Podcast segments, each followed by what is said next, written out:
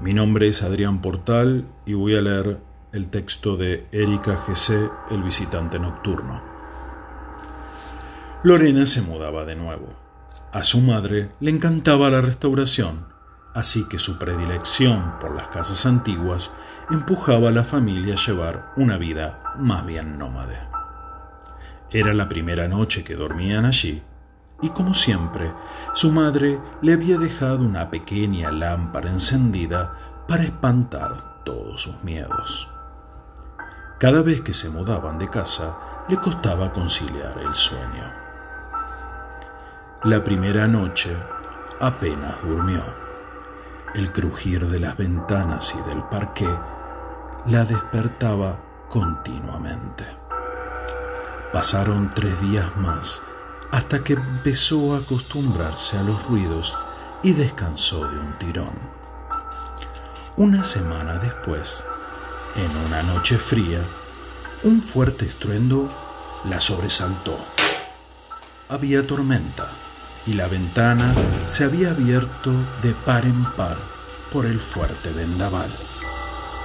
Presionó el interruptor de la luz, pero no se encendió.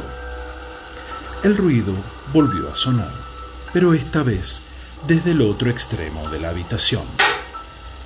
Se levantó corriendo y con la palma de la mano extendida sobre la pared empezó a caminar en busca de su madre. Estaba completamente oscuras. A los dos pasos, su mano chocó contra algo. Lorena estremeció aterrada era un mechón de pelo.